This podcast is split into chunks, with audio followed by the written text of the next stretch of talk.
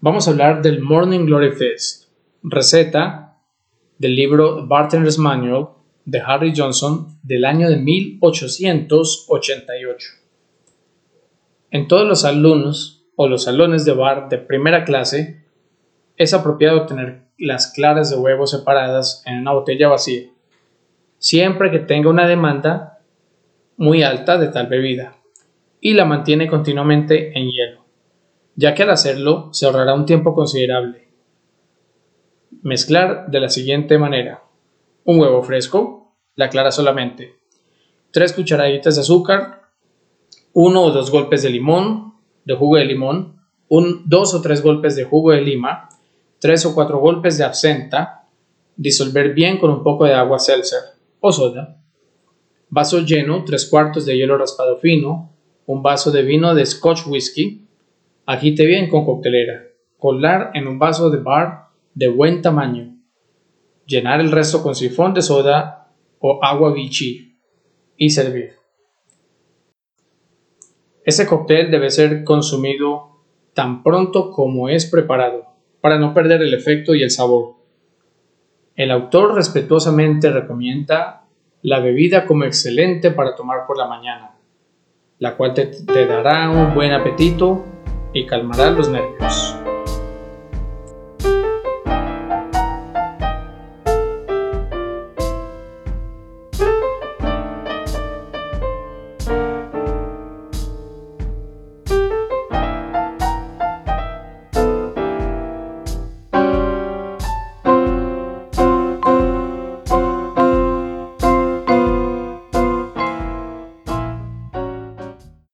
No podía comenzar esa segunda parte del segundo episodio de Par Pure's Dead Podcast sin darle la receta del cóctel insignia de Harry Johnson, el Morning Glory Face. Espero pues que cuando ustedes lo realicen en sus bares o en sus casas, eh, lo puedan encontrar muy agradable al tomar. Vamos a hablar sobre la ley seca o la era la prohibición. Según history.com, historia.nationalgeographic.com y Prohibition themobmuseum.org,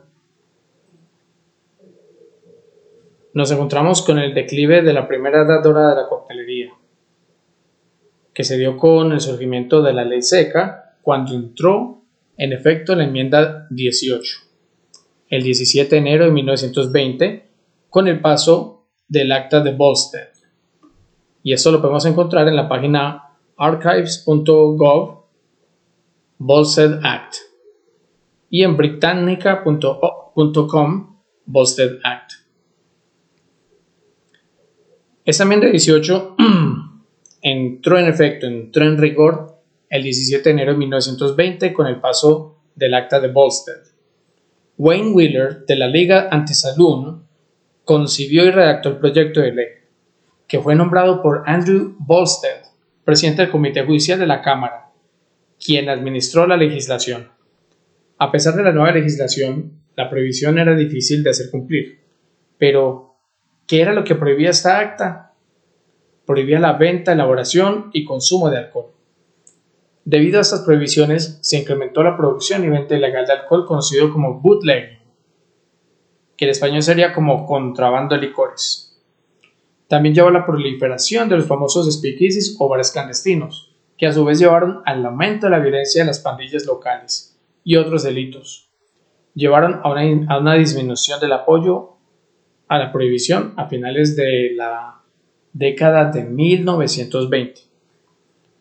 ¿Cómo se originó todo esto? Pues les cuento que todo comenzó con el Temperance Movement, que en español sería el movimiento de la templanza.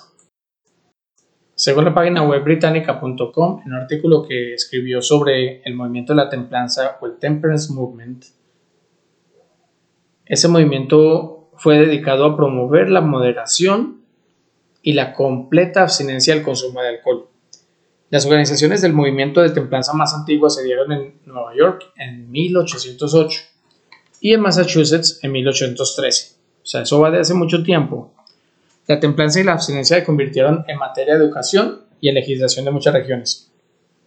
En 1838, el estado de Massachusetts pasó la ley de templanza prohibiendo la venta de licores a una cantidad menor de 15 galones por persona. Las mujeres jugaron un papel importante en ese movimiento de la templanza, ya que para ellas el alcohol era visto como una fuerza destructiva que dañaba hogares y matrimonios, según ellas. Ya para el año 1906 se comenzó una ola de nuevos ataques a la venta de licores, liderada por la Liga Anti-Saloon. En el año 1917, cuando Estados Unidos entró a la Primera Guerra Mundial, el presidente de Estados Unidos de esa época, Woodrow Wilson, hizo una pequeña prohibición y ordenó que el grano que antes iba, iba para producir alcohol fuera eh, utilizado pues, para producir alimentos. Justo ese mismo año el Congreso había pasado la enmienda 18 y 11, y 11 meses después, en 1919, entró la ley de la era de la prohibición. Gracias a esta prohibición en esa época se reportó una caída de un 30% del consumo de alcohol. Aquellos que querían beber iban a encontrar maneras creativas de hacerlo. ¿Sí? Por eso recurrían a los famosos speakeasies o bares clandestinos. Solamente en Nueva York existían más de 100.000 speakeasies.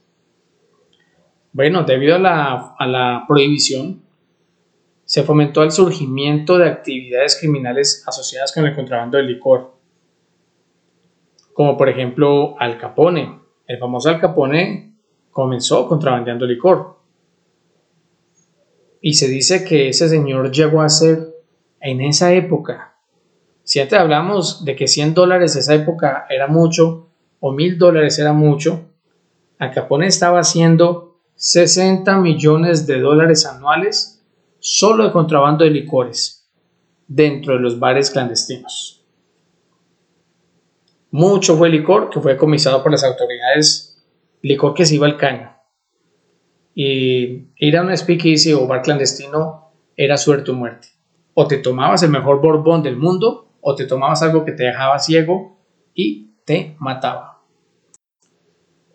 Debido a esta prohibición, mucha gente perdió su empleo.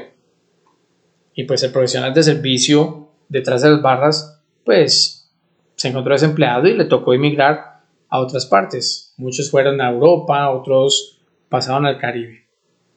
Debido a esto, no quedaron profesionales en los bares en Estados Unidos. Y por eso pues ahora Europa y el Caribe evolucionaron a pasos agigantados. Y pues esta prohibición dejó a Estados Unidos en una era muy oscura de la coctelería. Pues debido a que no se podía conseguir alcohol de forma legal, pues muchos actores de cine, cantantes, escritores emigraban para poder disfrutar de sus elixires favoritos, sus cócteles favoritos o destilados favoritos. Tal es el caso pues, de Ernest Hemingway, que debido a esa prohibición se fue a vivir a Cuba, descubriendo cócteles clásicos cubanos emblemáticos como el mojito, como el daiquiri, entre otros. Cócteles que fueron hechos por cantineros cubanos. Porque chicos, ser cantinero cubano es un honor. Con el país sumido en la Gran Depresión de 1932, pues para el gobierno era más atractivo legalizar la industria del licor, crear empleos y comenzar a recibir dinero de impuestos de alcohol. Debido pues a que el alcohol ustedes saben que genera mucho dinero en impuestos y ese dinero no lo estaba recibiendo el gobierno de Estados Unidos.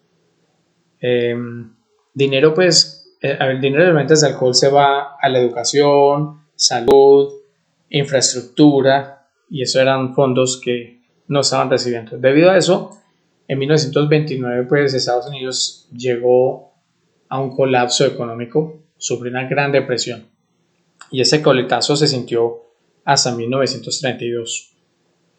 Por eso, eh, Franklin Delano Roosevelt se postuló para presidente, pues con la promesa de que iba a terminar con la enmienda 18 y ganándole la carrera a Herbert Hoover, quien era su contrincante. Herbert quería mantener la ley seca, pero Franklin Delano Roosevelt dijo, no más, si yo subo a la presidencia, si yo subo al poder, yo voy a terminar esa prohibición.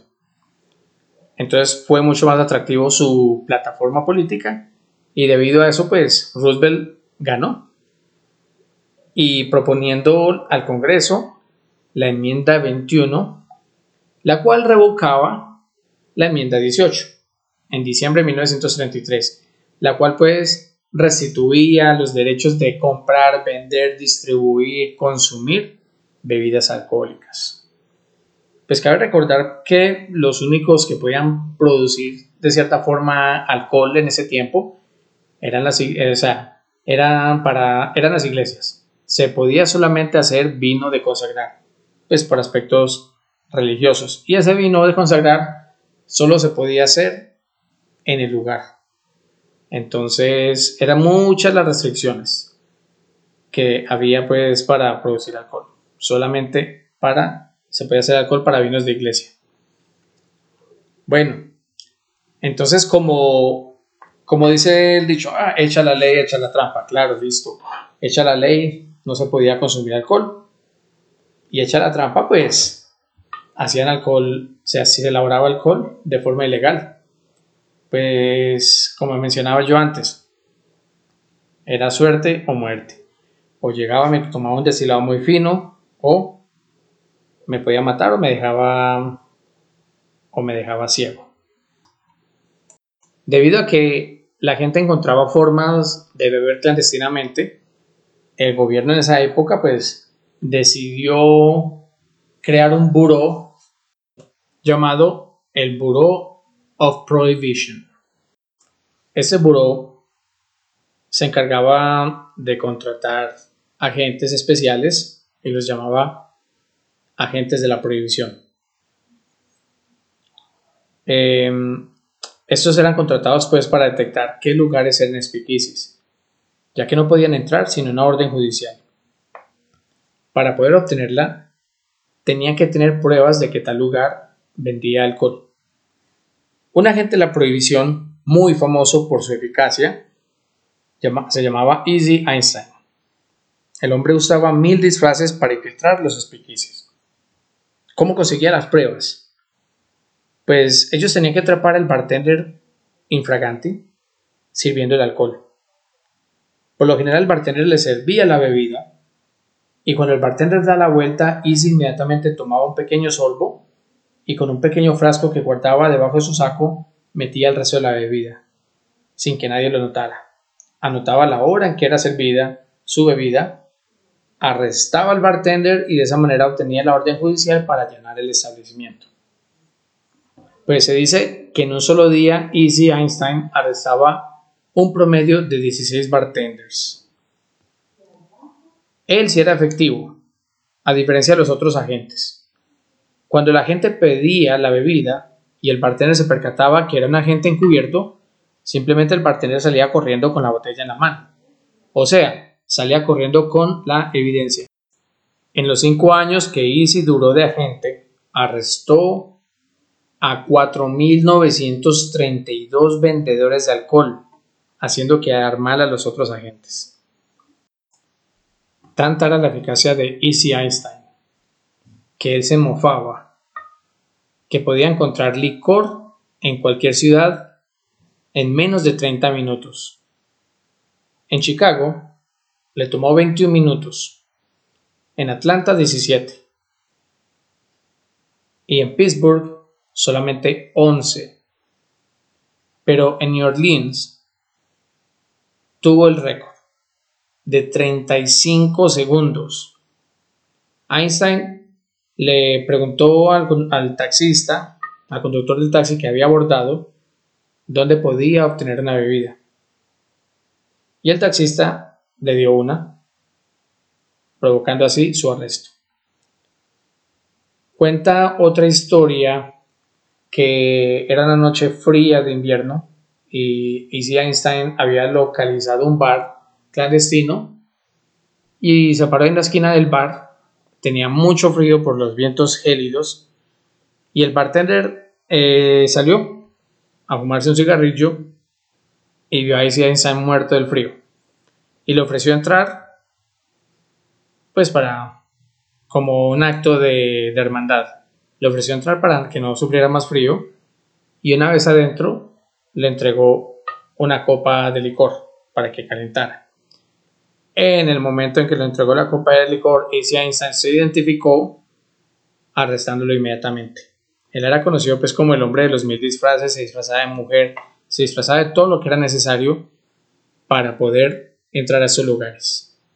Esos lugares pues eh, también tenían pues sus, claves cuando el bartender o algún camarero o sospechaban de que alguno de los que estaban ahí dentro era un agente de la prohibición, ellos hacían, se comunicaban por medio de señas, decoraban el cóctel de cierta forma para indicar pues de que había un peligro pues ahí inminente.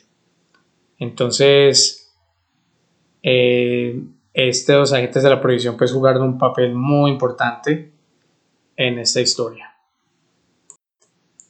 Cambiando de tema, otro gran momento que siguió después de la, de la prohibición, o de la era de la prohibición, fue la creación de la coctelería Tiki, justo después de que terminara la prohibición.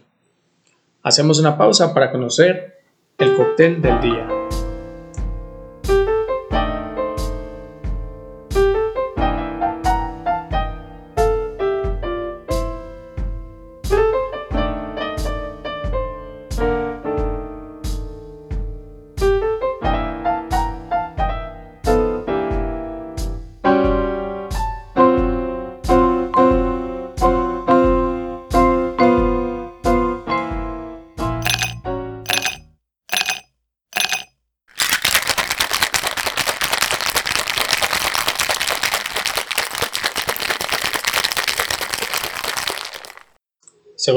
Plataforma de Barsmart de Pernod Ricard, la primera mención escrita conocida del cóctel Manhattan está en un artículo de septiembre de 1882 de Ovine, Nueva York, Sunday Morning Herald, y dice así, abro comillas, hace poco tiempo que una mezcla de whisky, vermouth y bitters se puso de moda, cierro comillas. El Manhattan tuvo varios nombres, como Manhattan Cocktail, Turf Club Cocktail y Jockey Club Cocktail. La primera receta completa y escrita apareció en el libro The Modern Bartender's Guide. Hasta hace poco se creía que el Manhattan fue creado en, noviembre de 1874 en el Manhattan Club de, Nueva York, de New York para la señora Lady Randolph Churchill en un baquete para celebrar el triunfo de la campaña gubernamental de Samuel Jones Tilden. Sin embargo, el historiador David Wondrich afirma que el banquete fue celebrado el mismo momento en que Lady Randolph Churchill se encontraba en Inglaterra, dando luz a Winston Churchill. Una historia más creíble viene en el libro Valentine's Manual of New York, en 1923, donde dice que William Mulhall, quien era bartender en el New York Hoffman House en la década de 1880, y dice que el cóctel Manhattan fue inventado por un hombre llamado Black, quien tenía en, su lugar 10, o sea, quien, tenía un bar 10 puertas abajo de la Hudson Street en Broadway. Probablemente la bebida más famosa del mundo en esa época era Manhattan. Y la receta dice así: 5 centilitros de whisky rye o bourbon, 2 centilitros de sweet vermouth, un golpe de gotas amargas de angostura, decorar con una cereza. O, opcional, un twist de naranja. El Manhattan también se puede, eh, lo pueden pedir los clientes como sweet, dry o perfect. Sweet, como lo acabé de describir, dry con vermouth dry, vermouth seco, o perfect con un cuartico de onza de, sweet vermouth y un cuartico de onza de dry vermouth. ¿Ok? Eh, la técnica para ese cóctel sería eh, stirred, refrescado en un mixing glass y, e iría en una copa martini fría con una cereza.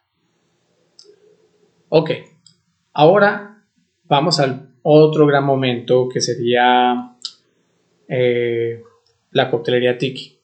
El otro gran momento pues de la historia de la coctelería la coctelería tiki era, es un movimiento cultural popular y nació con Ernest Raymond Gant, conocido como Don Beach, considerado el padre de la coctelería tiki.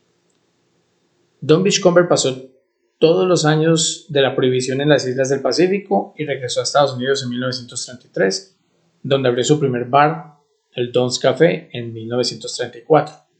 Más adelante cambió su bar al nombre de Don Beachcomber. Su coctelería se inspira en la cultura de la Polinesia, con preparaciones exóticas a base de ron, ya que ese destilado era muy asequible en Estados Unidos. Luego adecuó su bar con decoraciones de objetos y baratijas que se trajo de sus viajes por el Pacífico y el Caribe. En 1934 crea el cóctel Zombie Punch, siendo su cóctel insignia. La coctelería Tiki tuvo un auge por más de 50 años, tuvo su recaída y hoy en día estamos viviendo un resurgir en la coctelería Tiki gracias a Jeff de Berry, quien se encargó de, rescatar recetas de la mano de, empleados que las guardaron por todos estos años con el, con el tiempo Jeff Berry fue publicando sus libros con las recetas que obtuvo y sus historias.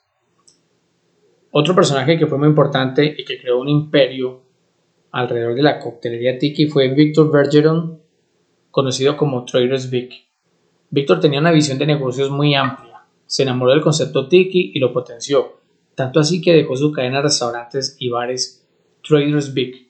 Su cóctel insignia es el Mai Tai que creó en 1944. Luego, en 1951, la IVA, la International Bartender Association, es fundada para agremiar a los bartenders en el mundo. Actualmente la IVA realiza el Campeonato Mundial de Coctelería, categorías clásica y flair. También celebra el Panamericano de Coctelería. La función de la IVA tiene una importancia muy grande ya que desarrollaron un pensum educativo para los bartenders en el mundo, que comenzó con, como el JWC o el John White Course o curso de John White y evolucionó al IVA Academy o Academia IVA otro personaje de mucha importancia en el mundo de la coctelería fue Pichi, el barman galante. Santiago Policastro, considerado el padre de la coctelería en Latinoamérica y creador del decálogo del bartender, que dice, el barman es un artista y la coctelería un arte que se nutre de espíritu, sabor, aroma y color. La misión del barman es alegrar, no embriagar. Haz del cliente un amigo y no del amigo un cliente. No ofrezcan nunca una copa sin una sonrisa. Habla lo necesario, no escuches lo ajeno y olvida las confidencias del amigo. Sé el más limpio, el más elegante, el más cordial, el más fino en todo momento y en todo lugar. No hagas trampas con las bebidas ni juegues con la confianza de tus amigos. Sírveles siempre lo mejor. Sé paciente con los que te ayudan en el bar. Enséñales tu oficio con amor. No los engañes. Lleva encendida la solidaridad profesional y no permitas que nadie la quebrante. Por último, siente el orgullo de ser barman, pero merecelo. En 1965, TJ Fridays es creado, un concepto que nació como un bar para solteros en la ciudad de Nueva York. Con el pasar del tiempo, se convirtió en una cadena de bares y restaurantes muy importante a nivel mundial. Son conocidos por la creatividad de sus cócteles y por su World Bartending Competition. Son muy conocidos por la calidad de entrenamiento de sus bartenders. En su competencia anual, TJ Fridays eh, hace su, campeonato de Flair. En 1989, uno de los bartenders de, que promovía mucho el Flair en Fridays fue contratado para entrenar, a Tom Cruise con movimientos simples pero elegantes para la película Cocktail. Pues cabe destacar que la, que la, que la palabra flair significa estilo. Después de muchos ires y venires en el mundo de la coctelería, puedo afirmar que actualmente estamos viviendo una nueva edad dorada de la coctelería, donde los bartenders modernos prestamos atención al detalle.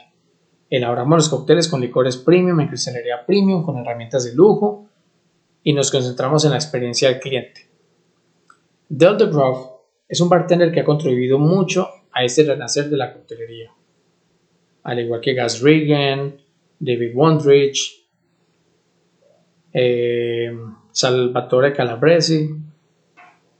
El nivel de los bartenders sigue creciendo. Cada vez son más las plataformas educativas que potencian y empoderan los bartenders como Diageo Bar Academy, Bar Smarts de Pernod Ricard, eh, pues ahora con la International Bartender Association que siempre ha estado ahí y muchas otras. Los bartenders se preocupan por hacer una coctelería sustentable y amigable con el medio ambiente.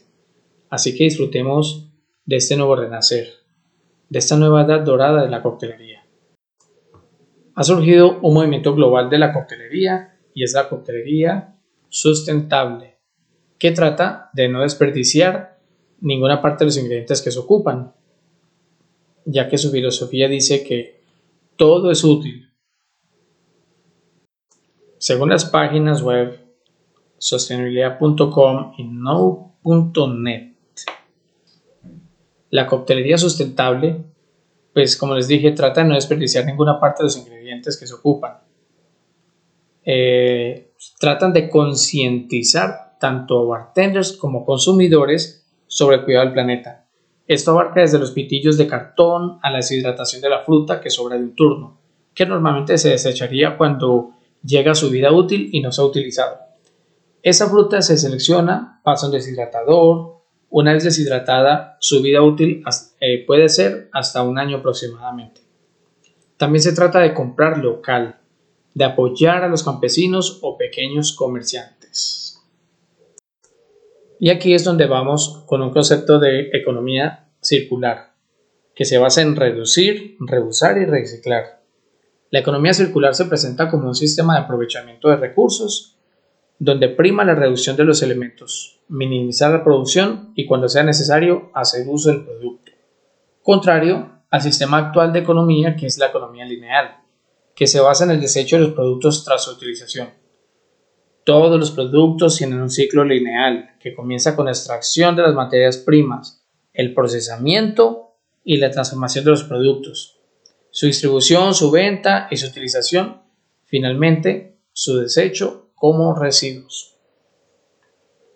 Con esto finalizamos la segunda parte del episodio 2 de Bar Purist, de podcast. Los datos bibliográficos que utilicé para sacar la información dada estarán en la descripción del podcast, del episodio de ese podcast, de una manera más completa. Ahí pueden ver toda la bibliografía que utilicé. No olviden seguirnos en nuestras redes sociales, en Instagram, arroba giancarlohm y arroba Co. Visita nuestra página web www.ejecocktails.com. Y si quieres que hablemos de algún tema en específico o tienes alguna pregunta sobre un tema de coctelería, no duden en escribirnos a giancarlo.ejecocktails.com. Gracias por escucharnos. Soy su anfitrión Giancarlo Incapié y los espero en nuestra próxima edición de Bar Purist, the podcast.